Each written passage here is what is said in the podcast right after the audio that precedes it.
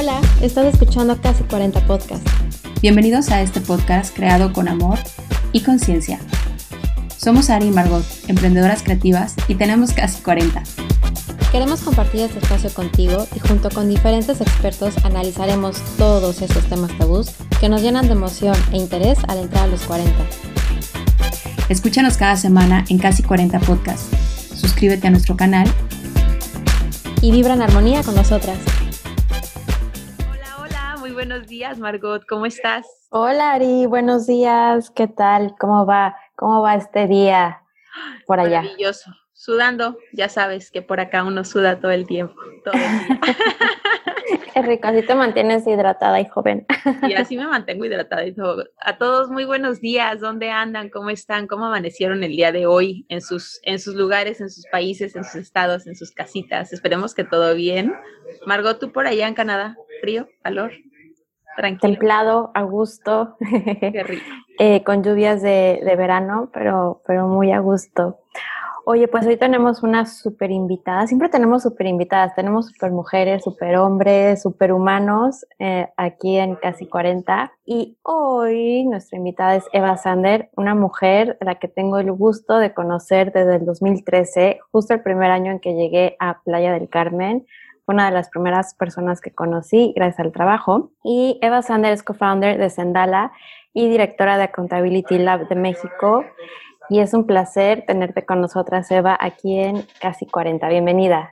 Gracias, Ari Margot. La verdad estoy súper feliz eh, de empezar mi año con, con, ustedes. No hay nada más padre que, que acordarnos del poder de nuestras voces y el poder de nuestras historias personales, no únicamente en crear nuestra realidad, sino muchas veces en invitar a otros a, a abrazar su camino, su voz eh, y ayudar de esa manera a, a seguir empoderando a otros. Wow, sí, totalmente. porque eh, hay que mencionarlo. Hoy es el cumpleaños de Eva. Muchísimas felicidades. Feliz cumpleaños. Thank Happy you. birthday, Eva. Qué bonito. Muchísimas gracias por permitirnos, como tú bien dijiste, iniciar el día, iniciar una nueva vuelta al sol, un nuevo capítulo en tu vida, un nuevo día para ti. Muchísimas, muchísimas felicidades y todos los que nos escuchan, por favor, envíenle esa súper buena vibra, Eva. Muchísimas gracias, Eva, de verdad, por, por permitirnos iniciar este capítulo de vida eh, aquí con nosotras y obviamente con, con toda esa energía, con toda esa magia y con todo ese empowerment que te representa y que, y que hoy por hoy eh, marca un, un camino súper importante en, en, tu vida. Yo no tenía el gusto de conocerte, te, te conocí a través de, de, algunas palabras y comentarios de Margot, ahorita que, que iniciamos y que tuvimos la, la oportunidad de, de, comentar un poquito antes de empezar con, con, nuestra entrevista, me dejó ya con la, con la boca así de wow, porque de verdad que su emprendimiento es es un emprendimiento que pisa fuerte y, de verdad con impacto. Entonces, ¿qué es lo que te movió a, comprometerte con este tipo de, emprendimiento, Eva? Bueno, primero hay que entender lo, que significa emprender con impacto, ¿no? Eh, emprender con impacto tiene que ver no únicamente con diseñar un producto o un servicio o arrancar una compañía con el fin de atender al mercado. ¿Ok? Una cosa es lo que la gente dice que, que quiere o, que necesita y otra cosa completamente diferente es arrancar una empresa que busca solucionar un problema, un problema social. Entonces, el emprendimiento de impacto es, es aquel que toma en cuenta como, como stakeholders, como grupos de interés, no únicamente a tus eh, principales usuarios o a tus principales consumidores, sino a todo lo que lo rodea. Eh, el emprendimiento impacto eh, no es nada nuevo, o sea, hay gente que piensa que es como the, cool new thing, la, la, cosita buena onda nueva de, moda, y la han agarrado como de estas palabras que luego se usan tanto que, que ya no significa como nada la palabra, pero el emprendimiento impacto yo creo que es el emprendimiento en su forma más original, y como, como siempre decimos los que estamos metidos también en el mundo como más, llamémoslo, espiritual, esotérico, como le quieras, como lo quieran etiquetar, pues, pero tiene, tiene todo, todo que ver con entender que nuestro futuro está en el pasado, en, cómo podemos retomar nuestras raíces, cómo podemos volvernos a centrar en, en el humano, en la comunidad. Este, Y yo creo que, que, va por ahí. Está ahora hermanado con algo que se llama capitalismo consciente, que realmente lo único que es, es, una corriente de negocios que busca recuperar el lado pues más humano del capitalismo eh, y que de nuevo tiene su base en tomar en cuenta a todos los grupos de interés y buscar un ganar-ganar, un, beneficio común en cada punto de contacto que tiene tu, tu producto, tu servicio, tu, tu empresa. Capitalismo consciente. La verdad es que, que es cierto y qué importante el retomarnos como seres humanos y como visitantes también de este planeta, ¿no? El tener, sí tenemos que generar y producir, pero siempre tomándonos en cuenta nosotros y nuestro medio ambiente. Creo que estábamos llegando justo a un punto, no estábamos, llegamos a ese punto en el que nos acabamos varios de nuestros recursos, nos acabamos a varios de a nosotros mismos. Entonces, qué bueno, no sé realmente cuándo nace este término o cómo surge, es algo nuevo, es algo que ya lleva años no lleva tantos años, o sea, el, término capitalismo consciente eh, lo acuña el fundador de Whole Foods eh, y realmente es, es, una visión de vida eh, que, que él decide volcar en un libro, pero del que él se declara absolutamente no dueño. No dueño porque también está, por ejemplo, no sé, eh, Patagonia, o sea, esas empresas eh, que buscan comprometerse con, su misión, con su visión y con un código de, de ética que realmente contempla mucho más allá de el medio ambiente o de cómo tratas a, tus empleados, que, muchas veces decimos, ay, responsabilidad social, es que siembro árboles y les doy un día libre a las mamás cuando no, güey, o sea, tiene más que ver con a quién contrato como proveedor, cómo atiendo, cómo me aseguro que toda mi cadena de valor está respetando los derechos humanos. Entonces, em, empieza con, un libro, eh, se vuelve bestseller, es fabuloso, la verdad que léalo, es súper divertido, es un buen manual también, es como un guidebook. Hace un poco más de 10 años, este, más o menos, a lo mejor un poco menos, y luego se vuelve una fundación. Y ahora hay capítulos de capitalismo consciente en un montón de países, entre ellos México, y ahí están agrupados pues CEOs de, compañías eh, muy interesantes. Eh, algunas llegan haciendo sí un mea culpa, ¿no? Decir, oye, bueno, ya la regué, quiero, quiero enmendar el camino. Pero a mí lo que más me emociona es conocer a estos CEOs eh, o, founders que llegan desde el principio conscientes, no únicamente de lo que quieren hacer, sino de cómo quieren lograrlo. Y en ese sentido yo creo que eh, yo decidí eh, por, por, ese camino cuando me di cuenta del poder del dinero. Del, yo, yo soy de Monterrey, no estoy enojada si hablo, este, y, pues crecí en, en, medio de estos grandes capitanes de empresa, de, de los industriales, crecí con el legado y bajo la sombra de, de, Eugenio eh, Garzazada y lo que él hizo. O sea, mi, mi, hermana Lorena nació en la clínica vidriera, ¿no? Porque mi papá trabaja en vitro. En el cunero de al lado, pues estaba el bebé de, de, un obrero de la fábrica, ¿no? Entonces, para mí siempre fue muy impresionante entender cómo estos empresarios que fundaron una ciudad tan, tan próspera y, tan mágica por muchos años y ahorita pues es otra historia, este, con qué visión, cómo usaron su fortuna para, para generar bienestar. Entonces, cuando habiendo crecido con eso y luego habiendo un rompimiento en los noventas en donde los valores se perdieron, los hijos de estos grandes empresarios empezaron a cambiar sus prioridades, empezaron a sacrificar el bienestar por cotizar mejor en bolsa, eh, pues a mí me dio como una media crisis existencial. Yo forjé mi carrera como, como consultora en comunicación estratégica y en, y en manejo de crisis. Y pues entonces me tocaba ver lo mejor de las empresas, pero también lo peor. Y entonces dices, oye, ¿cuánto de mi talento, cuánto de mi tiempo, cuánto de mi corazón, cuánto de mi sudor, de mis lágrimas están invertidas en posicionar algo que yo siento que le está haciendo daño a mi comunidad. Entonces sí fue una super crisis que me dio y, me dio justo cuando, cuando Monterrey cayó en manos del narcotráfico. Yo no podía creer lo que estaba pasando. Este, también digo, a la par de, de, la consultoría en comunicación, tengo una larga carrera como periodista de negocios. Y entonces estaba yo acostumbrada a contar estas grandes historias, pero lo dices, bueno, conozco la grande historia, pero hay cosas que se quedan backstage. Entonces, en, en, ese sentido, yo creo que algo que me ha resonado mucho en los últimos años es el concepto de integridad.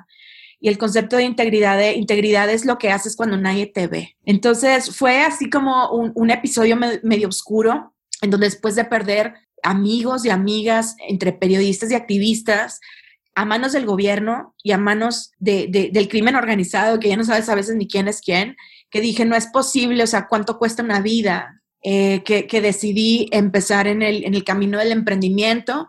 Digo, finalmente, digo, ser consultor independiente, tener tu propia firma, como mi caso con, con mi papá, pues te hace eh, em, emprendedor, eh, tienes tus empleados y demás, pero no dejas de emprender bajo el paraguas de empresas más grandes a las que te tienes que alinear con ciertos principios. En, en, en, en cambio, eh, cuando yo decidí ser como founder, este, como startupera, pues en el mundo de la tecnología cívica, justamente en materia como de participación ciudadana y de la lucha contra el crimen organizado a través de nuevas tecnologías, fue que entendí lo que se necesita para poderte llamar emprendedor de, de verdad. Y, muchas veces, para mí, em, em, cuando me dicen qué significa emprender, digo, pues emprender primero significa romper con muchas creencias, con muchos hábitos, con muchas limitaciones que te han programado desde el kinder.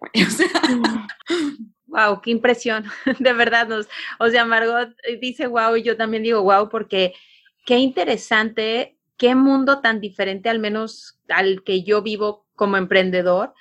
Y Eva, yo te quiero preguntar, ¿qué tan, no sé si la palabra correcta sea fácil o difícil, ha sido como female founder, como mujer femenina fundadora en esta pues en este nicho, porque al final del día ya el startup es como un nicho de mercado, es como, no sé, tiene como que su propia sección. ¿Qué tan, digo, no sé si sea la palabra indicada fácil o difícil, pero cómo ha sido tu, tu camino, tu trayectoria para, pues, para estar ahí, ahí? Porque efectivamente es un mundo de hombres, es un mundo difícil, más los diferentes como enfoques que tú ahorita nos compartiste, como lo puede ser el crimen organizado desde una tecnología o desde una visión que te va a permitir, pues sí, de, sí crear un impacto sin tener que estar involucrado al 100%. Al 100%. ¿Es correcto? O sea, sí es... Fíjate que, digo, digo es súper interesante lo que me, me, preguntas. Es algo que yo me, me, empecé a preguntar hace no tanto, porque en mi mal entendido feminismo yo pensé que no había diferencias. O sea, decir, emprender no importa, es igual de, difícil y es igual de fácil. Etcétera, ¿no? Entonces, yo me metí al mundo del emprendimiento eh, de, la mano de, otro gran emprendedor, de, Jorge Soto, este, que fue el que realmente me metió y levantamos capital en Silicon Valley, o sea, como todas esas cosas faramayosas, glamorosas que la gente se imagina cuando, cuando hablas de startups de, tecnología, eh, me tocó vivirlas y fue una experiencia agridulce en muchos sentidos. Aprendí mucho em, a la mala, me dolió muchísimo, me pasaron muchas cosas que, que yo no debí de haber permitido. En principio creo que lo hice porque, porque no las entendía, o sea, sí tenía una falta de conocimiento importante, pero también porque nadie me enseñó que yo podía decir que no. Entonces, fue un, un proceso em, dificilísimo. Yo venía realmente ya como de, de, un activismo en materia digital, ya tenía yo un buen nombre, eh, me consideraba como una de, de, las expertas en este campo. Entonces, luego te empieza el, el, síndrome del impostor que esto me pasó porque yo no sé suficiente, me empecé como a súper mal viajar. Dije, te levantas, güey, y al que sigue. Y me fui a otra empresa a ayudarle a otro amigo a levantar eh, capital, a vender la compañía. Y, y otra vez me volví a quedar sin nada. Y luego me di cuenta que no era que ellos eran malas personas, sino que el sistema está diseñado eh, de, de, de, cierta manera que no permite ciertas cosas. Entonces, justamente a, una semana de mudarme a la Riviera Maya, eh, me invitaron a, un, a, hostear un TEDx en Jalapa, Veracruz, el primero que hubo ahí. Ya era mi, mi, tercero, creo, entonces fui speaker y fui facilitadora y demás. Y me habían invitado, como siempre me invitan, a hablar del el rol de las mujeres en el mundo de la tecnología. Yo estaba tan harta Ari, o sea, Margot, de, de, hablar de lo mismo. Ya tenía hecha la presentación, me lo sabía de memoria. Este, y, tuve así como un momento extraño en el que me di cuenta, otra vez son casi puros hombres, otra vez me quieren encasillar a que nada más puedo hablar de las mujeres, aunque realmente no nos dejan como que hacer tanto. Entonces ya traía yo mis rollos en la cabeza y dije, ¿sabes qué? Sin permiso, sin anunciar, cambié mi presentación y hablé del poder de lo sagrado femenino y, y de cómo yo me abría la posibilidad de aprender a ser mujer, porque para yo haber sido lo exitosa que fui en, mi carrera hasta ese momento, tuve que negar mi feminidad y, portarme como hombre. Entonces fue una cosa bien loca en donde hablé de cómo era yo Lisa Simpson y luego me convertí en Bridget Jones y cómo me casé porque era momento de casarse y me fue la fregada. O sea, conté una historia realmente demasiado personal y empecé a cuestionar si el rol de, de, de, nosotras en el mundo de la tecnología en transformar la, la, sociedad quizá no sería en empezar a aprovechar más nuestras características femeninas para empezar a, a, ser más disruptivas. O sea, para mí la innovación y la disrupción tiene que ver con recuperar las diferencias y no seguir peleando de que somos iguales, porque la neta es que no somos iguales. Hay que tener igualdad de oportunidades Em, y, en ese sentido también, pues, fue, fue descubrirme una, una mala feminista, eh, fue descubrirme copartícipe de, de un problema estructural eh, y fue abrazar el dolor de las heridas del patriarcado y decir, bueno, si me quieren criticar por, por ser eso, entonces jamás se me va a olvidar, chavas, estar hablando en el escenario y verle en la cara a todos mis colegas y compañeros de que enloqueció, la perdimos y más que al día siguiente, pues yo regresé a México, empaqué mis cosas y me largué a la Riviera Maya y luego no regresé en tres años porque para mí ese día fue el día que yo, yo decidí cambiar de camino y me costó mucho trabajo después de, de vivir experiencias muy fuertes en el Festival de Cine, desgarradoras muchas que, realmente me hicieron cuestionarme si, si valía lo suficiente mi experiencia, eh, valía lo suficiente mi persona, pero lo que nunca cuestioné fue que valían lo suficiente mi dignidad y mis valores. Entonces, em, descubrí que yo no sabía quién era sin mi trabajo y entonces me tomé tres años completos en, en descubrirme sin, sin todo lo que, según yo, me hacía Eva. Eva, ¿cuántos años tenías cuando, cuando pasa todo esto. Y, te pregunto porque es eh, mucho de, la intención de este podcast, de que estamos cerca de nuestros 40, nuestros 40, y hay mucha gente que nos escucha y dice, ya es tarde para cambiar, ¿sabes? Es como, me sigo con el deber ser y así me voy porque ya es tarde. ¿Cuántos años tenías? Híjole, tenía siete menos de los que tengo ahorita, o sea, tenía, 40, tenía 37 casi. Este, tenía 30, entre 35 y 36, estaba ahí. Yo la verdad que le platicaba a Ari ahorita que antes de que comenzáramos que no tengo mucha conciencia de, de, la edad, se me olvida. La verdad es que trabajo con gente tan chiquita y tan grande, o sea, mi mamá se muere de la risa y me dice, ¿qué onda con tus amiguitas? Porque las hijas de mis amigas, o sea, tienen 11, tienen 10, son mis amigas, no es de que la tía Eva, o sea, me dicen Eva y tenemos como intereses en común y, es muy chistoso, pero yo también así crecí con una tía media, media rebelde, media loca, poetisa y este, súper intelectual y, muy como avanzada para su propia época. Y, para mí yo creo que, que, este rollo de la edad es, es otro de los grandes inventos que hacen que nos limitemos y ni siquiera pienso, o sea, si tú te pones a analizar cómo pensaban los mayas del tiempo, o sea, cómo hablan del tiempo y cómo tenemos ahorita el calendario gregoriano y es otro rollo. Entonces, yo creo que también en este camino em, de descubrimiento espiritual mucho más profundo, que claro que tuve en la Riviera Maya, porque eso de irte a vivir a la selva de Acumal y no hablar con una persona en una semana, que bueno, yo creo que me preparó para lo que estamos viviendo ahorita, ¿verdad?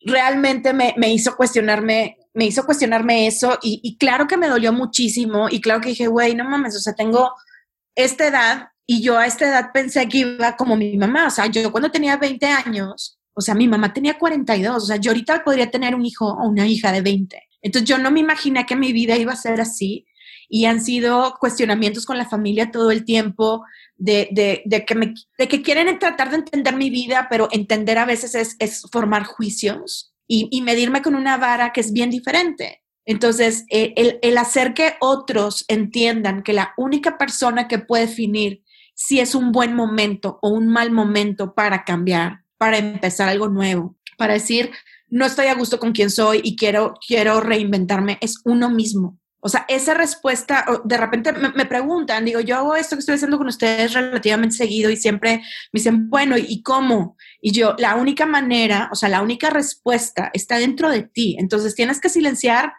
todo lo demás, volcarte hacia adentro decir, ¿cómo se siente? Y hay varios ejercicios que, que me han enseñado muchas de, de mis eh, de, mis maestros y mis maestras, de, aprender a escuchar tu cuerpo, ¿no? Porque tu cuerpo muchas veces es, es, un reflejo, es un espejo de lo que está sucediendo en tu mundo interior y cuántas veces no lo escuchamos y por eso terminamos enfermos, ¿no? Entonces, claro que hay ciertos ejercicios que te permiten saber cuando algo se siente bien y cuando algo no se siente bien. Eh, y el darte permiso de escucharte, a pesar de todo lo que sucede afuera, yo creo que es una de las grandes herramientas de, transformación, no únicamente personal, sino comunitaria, ¿no? Wow, qué, qué importante lo que, lo que nos acabas de compartir, Eva, porque efectivamente, eh, como bien dices, ¿no? Digo, yo creo que tú lo tocas desde un punto de vista súper diferente a, a, otras a otras invitadas y a otras personas que hemos tenido que lo tocan desde el punto de vista espiritual y tú lo tocas de un punto de vista desde donde de donde vienes, te ha sido necesario poner, esa atención y escucharte de esa manera. Eh, manejas tú, digo, y eso te lo pregunto yo porque obviamente me, me, me encantas y, y, ya en este momento soy tu fan y te admiro por, por esa trayectoria, por eso que has hecho y por ese, por ese gran, gran cambio, ¿no? Qué difícil es a veces darnos la oportunidad de saber qué queremos hacer y no escuchar, como dijo Margot hace ratito, no seguir el deber ser, y no escuchar lo que tenemos que ser, que es súper diferente. O sea, qué, qué, qué, gran, qué gran bendición, podría decir, que, que al día de hoy ha evolucionado de tal forma nuestra humanidad y nosotros como, pues socialmente como mujeres, para poder también decidirlo, porque justamente quizá tú lo mencionaste, o sea, mi mamá a mi edad ya estaba yo, ¿no? O sea, ya tenía una hija de 20 años también, o sea, yo me acuerdo que cuando estaba cuando tenía, no sé, 17, 18 años, yo decía, ay, no, yo voy a tener hijos hasta los 28, 30 y si se puede más, más. O sea, voy a cumplir 40 y, y digo, ay, si me dan otros 5, está bien. O sea, aguanto otros 5 sin hijos y ya por ahí de los 45 vamos platicando, ¿no? Pero efectivamente para la sociedad es súper complicado darnos ese espacio, darnos esa, pues esa, esa oportunidad de ser y no tenernos que encasillar en, en, lo que tienes que ser. ¿Tienes tú o manejas tú algunos rituales o has cambiado de que viviste acá en la Riviera? Porque obviamente la Riviera te transforma, eso me queda claro y yo creo que las tres somos muestra de ello. Eh, yo mm. aquí sigo, no me deja ir, pero cambiaste tú tus, tus, rituales de vida o tus, eh, tus rituales me refiero a despertarte en la mañana, dedicarte tiempo o hacer algo para ti o, o, simplemente fue algo que cambió un chip o una, no sé, una lucecita, algo que fue dentro de ti o si ha sido trabajo constante? Fíjate, yo, yo decidí quedarme en la Riviera Maya por, por un montón de razones ajenas a mí. Yo en esa época tenía una pareja que me echaba mucho en cara que yo era workaholic y que lo único que me importaba era el trabajo y que no quería tener una familia con él y, demás. Y por eso decidí quedarme para demostrarle que, que sí estaba dispuesta, ¿no? Eh, y en eso, él, después de años, o sea, llevamos mucho tiempo juntos, en lugar de, de mm, agradecerlo, se fue. Y, se fue que es que trabajar dos semanas y, y, no volvió más. Y no únicamente no volvió más, sino me metió a mí en en una espiral de, de, mentiras y de manipulación eh, que fue brutal para mí. O sea, y fue brutal no únicamente a nivel eh, emocional, sino a nivel espiritual y a nivel físico. Entonces acabé yo muy enferma. Em, y, en esa enfermedad, este, que, me, que me terminó de amolar las, las glándulas suprarrenales, em, descubrí, conocí el, hace, justo hace, se acaba de cumplir eh, esa fecha el, fin de semana pasado, en, el Día Sin Tiempo, en un ritual en Puerto Morelos, en la playa. Conocí a quien después se convirtió pues en una, una gran guía y una, una gran maestra, Paola Ambrosi, eh, NAC. Em, y a través de ella empecé a retomar muchas prácticas espirituales, chamánicas, de, un autoconocimiento muy profundo que no tenían que ver tanto con lo que se acostumbra en la Riviera Maya, que es happy, happy, joy, joy, la luz y todos, peace and love, sino era mucho más vinculado al trabajo con la sombra, en tu lado oscuro, eh, abrazar esa dualidad que hay en ti para por fin poderte em, sentir completa. O sea, yo creo que si nos ponemos a estudiar las religiones este, o las, las prácticas ancestrales alrededor del mundo, siempre nos vamos a, topar con que la, vida no nace la luz, nace en la oscuridad. ¿no? Y es ese choque entre lo oscuro y, lo, y lo brillante en, la electricidad o como le queramos llamar, que, se detonan los procesos eh, como transformativos, ¿no? Y yo creo que un poco eso fue lo que me sucedió a mí. Empecé a entenderme más, empecé a aceptarme más, pero pues como vengo de Monterrey y vengo de una familia también muy tradicional y que estas cosas son como demasiado extrañas, eh, tuve que encontrar un lenguaje que me permitiera integrar un vocabulario, em, no únicamente verbal, eh, sino práctico, o sea, como accionable, para poderles transmitir lo que yo estaba viviendo, quién yo era. Y ahí fue donde descubrí a mi súper, súper gurú, Brené Brown. Eh, para mí, Brené Brown me hizo aceptar el mágico poder que tiene pues la vulnerabilidad, entender qué es lo que significa como la, culpa, eh, la vergüenza. Y, al yo ir trabajando esos conceptos, empecé ya a como occidentalizar más estas otras cosas extrañas que estaban vinculadas al mar y a las cavernas de, nuestros ancestros, ¿no? Seguí avanzando, me topé con, con Glennon Doyle. A Glennon me tocó pues eh, conocerla en cuando cuando tú era más a lo mejor menos complicado en su vida, cuando era la, fundadora de Momastery, había sacado como su primer libro y luego Love Warrior y arregló su matrimonio y demás. Y Elizabeth Gilbert igual, todo era peace and love y se había súper enamorado como salió la película y, y demás. Y de repente todo el mundo le fue mal y todo el mundo tuvo que hacer como un pivot en su vida, así como cambiar de camino, se autodescubrieron diferentes, este, se tuvieron que cuestionar mucho a ellas mismas. Eh, y, eso fue eh, lo que me llevó, como contestando tu pregunta en específico, a, entender que me debo de tratar con cariño y que debo de ser súper cuidadosa de cómo me hablo yo a mí misma. Entonces, esa práctica como de mindfulness, de, de, estar consciente de las implicaciones de tus decisiones y de tus acciones, realmente es lo que me han permitido desfragmentarme un montón de veces y volverme a configurar. O sea, mucha gente no entiende que, Eva, ¿cómo te ha pasado lo que te ha pasado y sigues viva? Yo muchas veces me lo cuestiono, o sea, ¿de dónde demonios sacas el poder? de Decir, oye, ¿por qué no estás amargada? O sea, yo he tenido dos matrimonios fallidos, horrorosos, este, con mucha violencia este, física, emocional. Este, por eso soy tan aguerrida de, de las causas feministas y de la lucha contra la violencia doméstica. Este, tuve otra muy larga, muy dolorosa, que es esta que les, les compartí ahorita. Y la gente espera que yo sea una odia hombres, que no crea en el amor, que no crea en la felicidad, que no sea generosa, que no sea como, que no traiga el corazón abierto.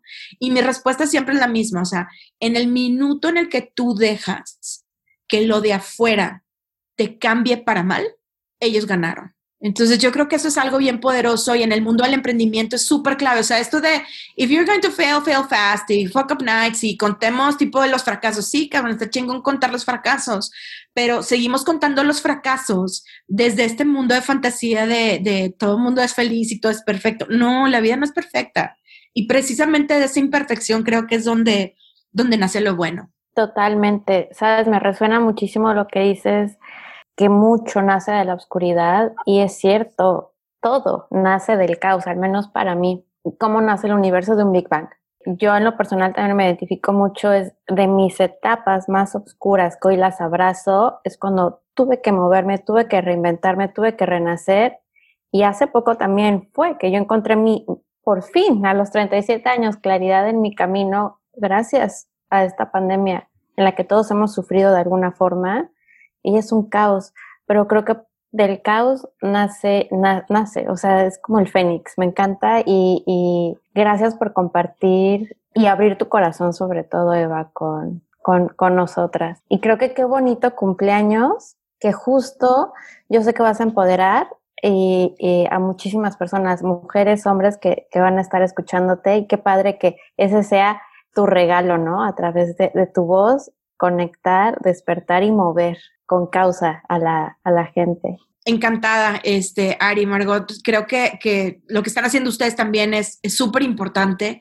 Muchas veces sentimos que lo que hacemos es chiquito, que lo que hacemos no, no, importa, casi nadie nos escucha, nada más tengo 100, etcétera. Pero yo lo que he descubierto a la mala es que a veces lo que más te cuesta platicar le puede cambiar la vida a una persona y con que una persona pueda ah, lograr un cambio, todo lo que has hecho tú, todo lo que has sufrido tú, todo lo que has logrado tú, eh, toma un significado. Entonces yo sí creo en el, poder de, esto y este rollo del, del, casi y de, de, decir, cumplimos 40, ¿qué significa? Cuatro décadas, el cuatro. Creo que es también súper interesante eh, porque es un estigma inventado que me gustaría saber quién lo inventó, que después de los 40 la vida no es. Eh, hay, que hacer como un research escribir como un blog post o algo de, de esto. Yo creo que tiene mucho que ver con, con, con el ideal de, de, la belleza y con Hollywood, que no deja de ser otra, otra industria que dice, bueno, si ya llegaste hasta aquí, ya no. Y en las empresas también, o sea, hace poco me tocó irme a entrevistar a un lugar importante, un puesto muy importante en el gobierno federal, y me dijeron, ¿cuántos años tienes? Y yo, 41. Y, y me decía, ah, perfecto. ¿Tienes hijos? Y yo, no. ¿Estás casada? Y yo, no, divorciada. Ah, entonces ya podía ver en la cabeza de este señor toda su ristra de, de, de, juicios, de que si la contrato y se vuelve a casar y si tiene hijos y no sé qué, no sé qué.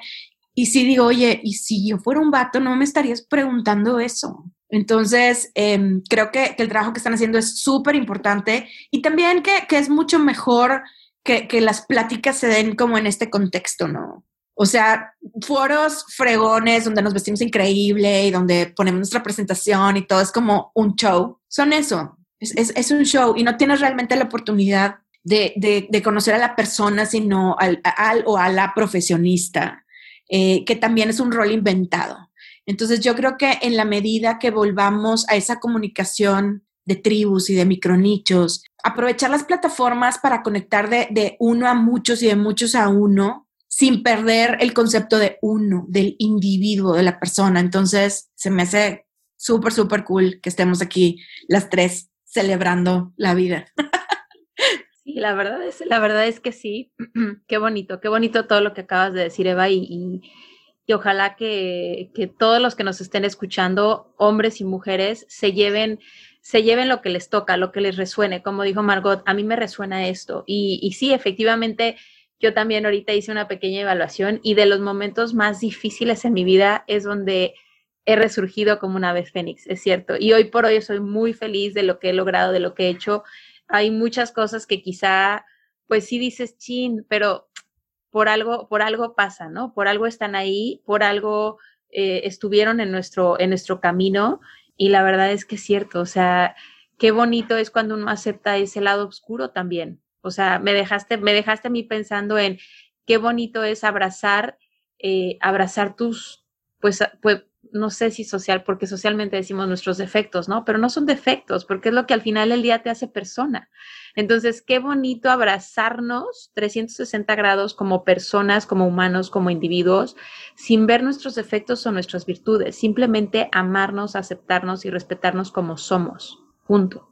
Sí, yo creo que, que muchas de las cosas de las peores cosas que, que, que nos infligimos las, las mujeres lo hacemos porque nos sentimos incompletas. Y esa incomplitud, o no sé cómo llamarle, no tiene que ver con tener una pareja o no, tener un gran trabajo o no, sino porque justamente no logramos integrar todas las partes de nosotros y nos han enseñado que tenemos que escoger. O eres monja o eres puta, o sea, es como esta, esta dualidad, ¿sabes? Eres una niña buena, eres una niña mala, te va bien, te va, ¿sabes? Y, y no, nadie te tiene por qué hacer escoger. O sea, el poder escoger la autodeterminación yo creo que es la cualidad humana que más deberíamos estar defendiendo en lo personal y en lo político. O sea, todo este movimiento eh, feminista eh, vinculado al aborto toca fibras del patriarcado muy cañonas, toca fibras de, heridas de clase, de heridas de raza, eh, que incluso a las mujeres nos han logrado dividir. Y yo creo que cada quien tiene el derecho a creer lo que cada quien quiera, pero es muy injusto querer quitarle el poder de la autodeterminación a otro. Entonces, eh, yo creo que en, este programa y justamente con lo que están haciendo eh, ustedes con, sus propios emprendimientos, el, empujar este tema, el meterlo en la agenda, es súper, súper importante. O sea, más allá de que si el PRI, que si el PAN, que si morena, que si verde, que si rojo, que si el color, que si no sé qué, whatever, o sea, este, que si chairo, que si fifi, tiene que ver con entender que las personas, desde que nacemos, tenemos ese gran regalo que, que el universo y que cualquiera que sea tu Dios, al Dios que quieras abrazar, al que quieras dejar entrar a tu vida o a ninguno y pensar que es una energía ahí mágica, eh, no, nos da esto. O sea, ¿quién te dice que luchar por esa libertad adentro de cada uno de nosotros creo que es el mejor camino?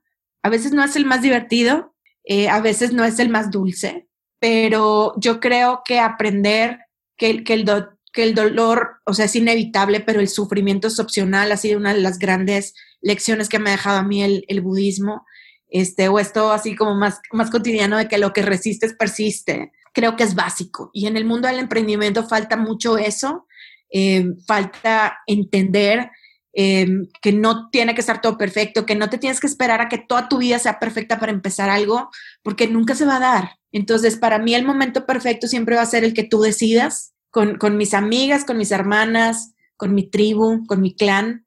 Eh, yo creo que todas han sabido que, que que cuando tienen miedo de decidirse por el qué dirán, a la que le hablan es a mí. Yo soy la alcahueta, este, así que sí, yo te apoyo, quieres hacer eso, le, damos con todo. Ayer tuvimos un episodio muy difícil con una gran activista, amiga mía, con Jime, eh, que la violentaron de una manera horrible en el trabajo, que le dijeron feminazi, dije, ah, no, dice, quiero pelear, ¿quieres pelear? Pues quieren que arda, pues que arda, ¿no? Entonces, muchas veces yo creo que, quienes ya estamos un poco más eh, habituadas, que ya tenemos la piel un poquito más gruesa, que ya decimos, bueno, pues, ¿qué es lo peor que puede pasar? Que hablen horrible de mí, me vale madre, ¿no? Eh, podemos inyectarle a las demás que apenas están empezando ese, ese camino. Y la mejor manera de explicarlo, y ahí con, con eso les dejo, o sea, para mí Puerto Morelos, que fue donde compré mi casa, este, donde decidí echar como, como raíz de, de ceiba, este, tiene un faro muy antiguo que está chuequito. Y bueno, pues está chuequito porque sí queda un huracán y cosas por el estilo, pero a mí siempre me recuerda esta frase que me dijo también otra maestra y que hay por ahí en muchos de esos libros de autoayuda, o sea, los faros no andan corriendo por todo el mar salvando a los barcos. O sea, los faros están en la orilla, erguidos y echando su luz. Y yo creo que si, si todos decidimos pararnos con la frente en alto y echar nuestra luz, quienes anden perdidos nos van a ir encontrando y se van a poder ir encontrando ellos mismos y ya. Entonces, yo creo que, que esa metáfora es súper poderosa. Muchas veces quienes ya despertamos y quienes ya nos hemos auto, o sea, descubrido, como se diga, este, andamos ahí tratando de salvar a todo mundo y se nos va un chorro de energía en eso. ¿Por qué? Porque cuando tú te pones a hacer eso, te llega la gente más loca, más dañada, más indispuesta a hacer un trabajo personal, aunque te lo digan. Y entonces tu vida se llena de drama y es horrible. Entonces, el, saberte también controlar, tú decir, a ver, ¿cuál es mi rol? Mi rol es ser yo, mi rol es descubrirme y mi rol es compartir lo mejor de mí, ¿no? y también compartir mis historias de lo peor de mí y cómo he lidiado con ellas. Se te empieza a acercar otro tipo de gente que están más dispuestas a hacer el trabajo y si se vuelve una sororidad o una complicidad también entre hombres y mujeres increíble.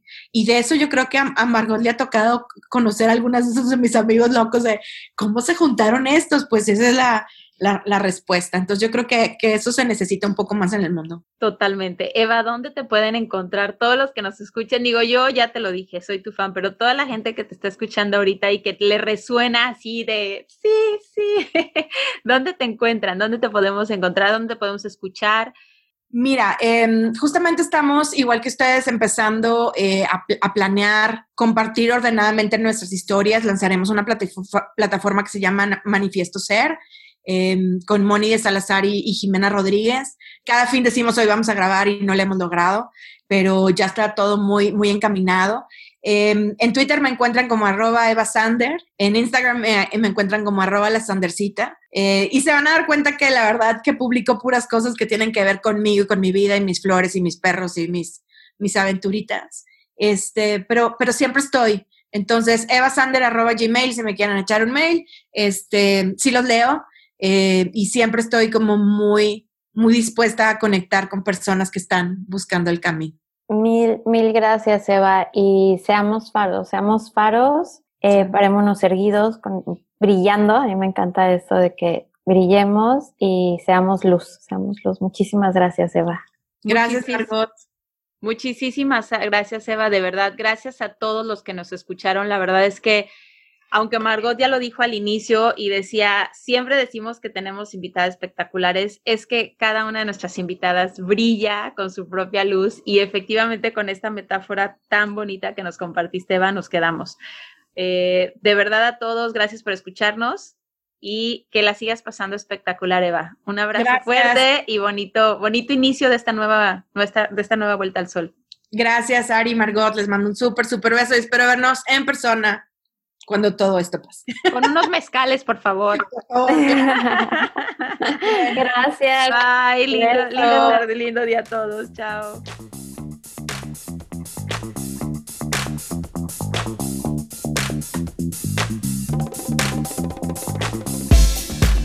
Wow, muchísimas gracias por escucharnos. Me encantó. Un podcast a la vez. Para continuar con nuestra conversación en línea, síguenos por Instagram, arroba casi40.podcast. Nos vemos en el próximo episodio. Y recuerda, brilla feroz and make it happen.